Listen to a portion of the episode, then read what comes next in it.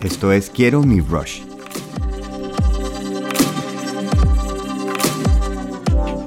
La decisión.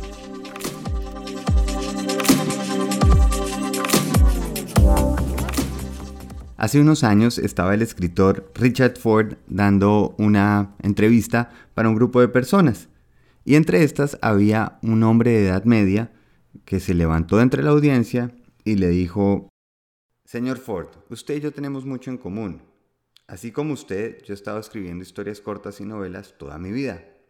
Usted y yo somos más o menos de la misma edad, tenemos un pasado muy similar y escribimos acerca de los mismos temas. La única diferencia es que usted se ha convertido en un hombre celebrado de las letras y yo, a pesar de décadas de esfuerzo, jamás he sido publicado. Esto me rompe el corazón. Mi espíritu ha sido destrozado por todo el rechazo y la frustración. Y me pregunto si usted tiene algún consejo para mí, pero por favor, Señor, cualquier cosa que me diga, por favor no me diga que persevere, porque eso es lo único que la gente me ha dicho que haga, y oír eso solo me va a hacer sentir peor. Se levantó Richard Ford y le contestó, Señor, lo siento mucho por su frustración, por favor créame que yo jamás le insultaría simplemente diciéndole que persevere. No me imagino lo frustrante que tiene que ser oír eso, sobre todo después de todos estos años de rechazo. Es más, de hecho, le voy a decir algo completamente diferente, algo que lo va a sorprender. Le voy a decir que renuncie. Obviamente se quedó toda la audiencia pasmada en silencio pensando qué tipo de consejo es este. Y Ford continuó. Solo le digo esto porque claramente escribir no le está dando ningún tipo de placer, solo le está trayendo dolor, y nuestro tiempo en la tierra es muy cortico y debería ser disfrutado. Deje este sueño atrás y vaya y busque algo más para hacer en su vida.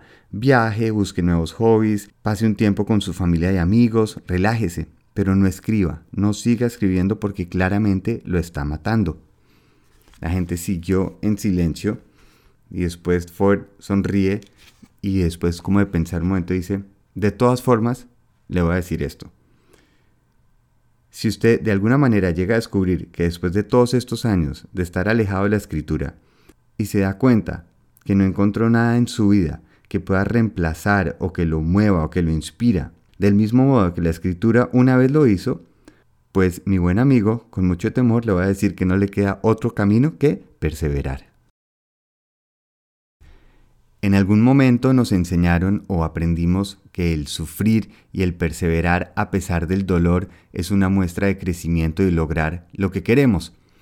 Y otra historia que me acuerdo es de Seinfeld, el programa donde George Costanza, que es este señor bajito, gordito y calvo, se da cuenta que si en su oficina empieza a actuar como si estuviera completamente estresado, de mal genio, que si alguien lo habla y él les grita de vuelta, la gente empieza a decir, uy, George está trabajando muchísimo y hasta el jefe empieza a decir, ese tipo está trabajando mucho, va a tocar ascenderlo, va a tocar pagarle un poquito más porque claramente está trabajando mucho. Y no, eso no es una realidad. El dejar una úlcera, el llegar con dolores de cabeza, no me está diciendo que yo estoy mejorando o haciendo mejor lo que estoy dispuesto a hacer. Simplemente hay dos caminos una donde yo creo que el sufrimiento y simplemente perseverar a pesar del dolor es lo que me hace mejorar.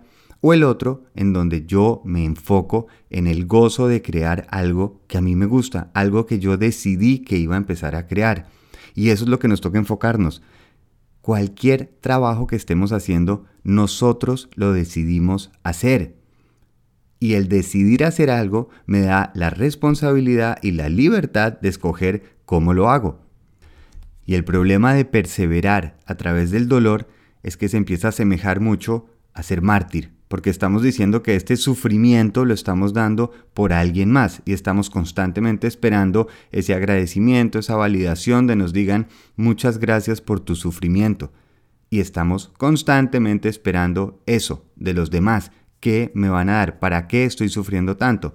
En el otro camino, en el que yo estoy simplemente decidiendo que quiero hacer algo que me gusta, decidí que quiero invertir mi tiempo, en esto quiero mejorar. Si estoy aprendiendo a tocar una guitarra, sí, van a salir ampollas, Pero no es la molestia de la ampolla lo que me hace mejor guitarrista, es simplemente que practico y disfruto oír cómo mejoro esos acordes. Si al final de una jornada de trabajo llego a la casa y digo, uy, qué dolor de cabeza, uy, qué úlcera, y eso de cierta manera se siente como un orgullo de herida de guerra, no sale el mejor trabajo. Cuando yo estoy siendo perseguido por un tigre, no estoy pensando cómo hago algo mejor, cómo contribuyo, estoy tratando de sobrevivir, estoy simplemente haciendo lo que puedo hacer. Ahora, hay gente que a pesar de este sufrimiento, de atravesar este dolor, logran las cosas? Sí, claro. ¿Y termina encontrando una comunidad que comparte esos mismos valores? Por supuesto. De la misma manera que hay gente que gozando el proceso, simplemente entregándose y sabiendo que fue mi decisión y por eso lo hago, también tienen historias de éxito y encuentran una comunidad. La pregunta es, ¿yo en dónde quiero enfocarme? ¿Hacia dónde quiero caminar? ¿Cómo me quiero sentir?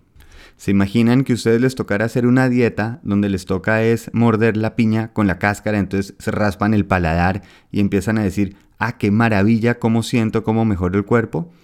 En el pasado que en los colegios a un niño le decían 2 más 2, el niño decía 5, mal, pum, palmada en la mano.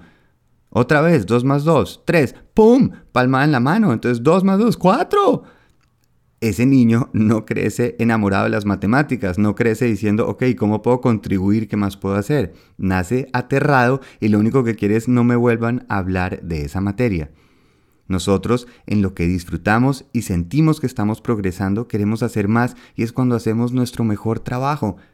En el trabajo en que estemos o en el sueño que estemos emprendiendo, es nuestra decisión. Nadie nos está obligando. Yo puedo vivir sin un trabajo. Simplemente tengo que renunciar a otras cosas. Pero en el modo que yo invierto mi tiempo y cómo me puedo sentir es absolutamente mi decisión. Hay personas que quieren mostrar cicatrices, hay otros que quieren compartir en lo que mejoran. ¿Hay que perseverar? Sí, pero recorriendo ese camino yo decido si me gozo la vista, la gente que conozco, lo que estoy logrando, o si me enfoco en este dolor, cómo me duele, mire mis ampollas, cuándo vamos a llegar. Ahí está mi decisión. Feliz viaje.